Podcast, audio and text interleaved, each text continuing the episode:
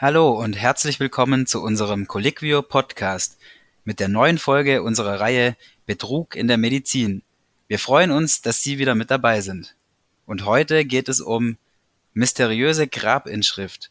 150 Jahre alt dank Jugendelixier und acht Jahre Haft. Zahnarzt zieht über 3000 gesunde Zähne. Mein Name ist Marc Fröhling.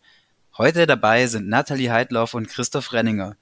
Wir gehören zu Colliquio, Deutschlands größtem Ärztenetzwerk.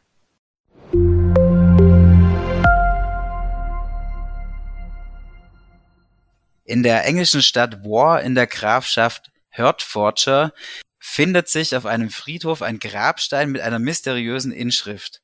Christoph, was steht denn da darauf? Der Grabstein gehört zum Grab des Arztes Dr. William Mead, der am 28. Oktober 1652 gestorben ist. Und wie auf britischen Grabsteinen üblich, ist das Alter beim Tod angegeben. Hier sind es angeblich 148 Jahre, neun Monate, drei Wochen und vier Tage. Ähm, ein so langes Leben wäre ja ein sehr deutlicher Weltrekord. Was ist denn über diesen Dr. Mead bekannt? Schon zu Lebzeiten hat er unter anderem auch Medikamente selbst hergestellt und in mehreren Geschäften verkauft. Unter diesen handgemachten Präparaten soll auch ein Elixier für ein besonders langes Leben gewesen sein. Für den Empfinder anscheinend auch sehr wirksam. Dr. Mead ist ja in der Gegend bis heute eine lokale Legende.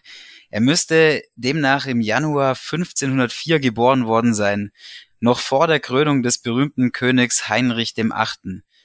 Die durchschnittliche Lebenserwartung lag damals aber nur bei rund 30 bis 40 Jahren. Wie soll so ein langes Leben denn überhaupt möglich gewesen sein? Ja, ist so, das Ganze hat wohl weniger mit wundersamer Medizin und mehr mit geschicktem Marketing zu tun. Nach dem Tod von Dr. Mead sah wahrscheinlich seine Ehefrau die Chance, die Grabinschrift als Werbung zu nutzen. Denn was wäre überzeugender für ein Langlebigkeitselixier als ein fast 150-jähriger Erfinder? Aber ist denn noch mehr über die Geschichte des Grabsteins bekannt? Es gibt ein Buch, in dem die Einträge aus dem Gentleman's Magazin über Hertfordshire in den Jahren 1731 bis 1800 gesammelt wurden und darin gibt es auch ein Kapitel über die Familie Mead. Die Autoren beschreiben darin, dass die Grabinschrift immer wieder erneuert wurde, da die ursprüngliche irgendwann zu verwittert war. Außerdem wurde das Grab in einen anderen Teil des Friedhofs verlegt und 1797 dann auch äh, der Stein komplett erneuert. Und gibt es eine Erklärung, weshalb der Stein bis heute so gepflegt wurde? Vermutlich weiterhin zu Werbezwecken, denn bis ins 19. Jahrhundert wurde in der Innenstadt von Ware Dr. Meads patentierte Medizin in einer Apotheke verkauft diese ganze einzigartige Marketingidee vielleicht auch von Dr. Mead selbst stammt, ob seine Ehefrau die Chance genutzt hat oder erst ihre Geschäftsnachfolger. Das lässt sich nicht sagen. Mit Sicherheit ist es aber ein ganz besonderer Grabstein. Im zweiten Teil unserer Folge geht es um einen ganz aktuellen Fall.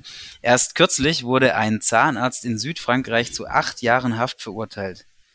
Was hat er sich denn zu Schulden kommen lassen, Nathalie? Ähm, es geht um den 42-jährigen Lionel Getsch, der sich sechs Jahre lang systematisch durch Zahn-OPs bereichert hat. Und diese OPs, die waren medizinisch gar nicht notwendig oder zum Teil sogar gesundheitsschädlich. Sein Spezialgebiet war der unnötige Einbau von Prothesen. Für den Zahnarzt war das sehr lukrativ. Im Jahr 2010 ähm, hat er ein Honorar von etwa 2,9 Millionen Euro erzielt und damit war er der bestverdienende Zahnarzt Frankreichs.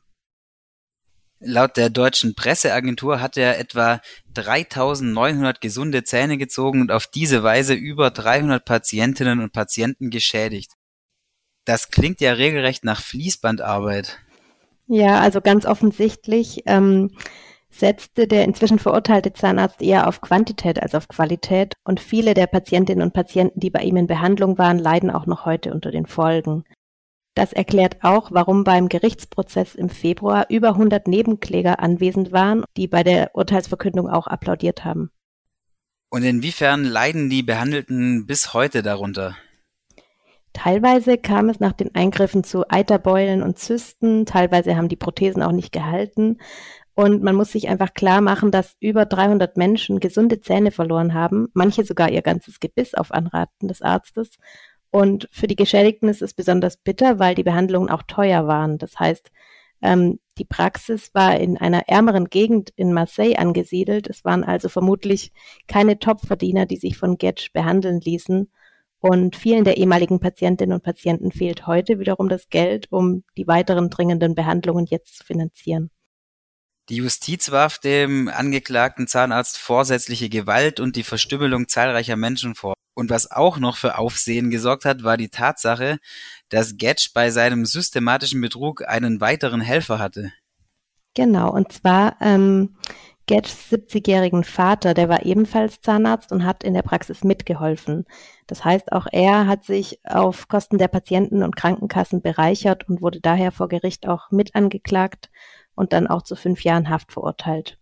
Beide, also Vater und Sohn, haben außerdem ein Berufsausübungsverbot erhalten und hohe Geldstrafen, auch um die Nebenkläger zu entschädigen.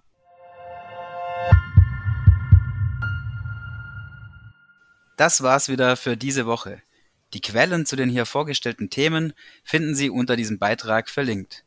Wenn Sie uns nicht verpassen wollen, abonnieren Sie uns gerne auf iTunes, Spotify, Amazon Music oder Deezer.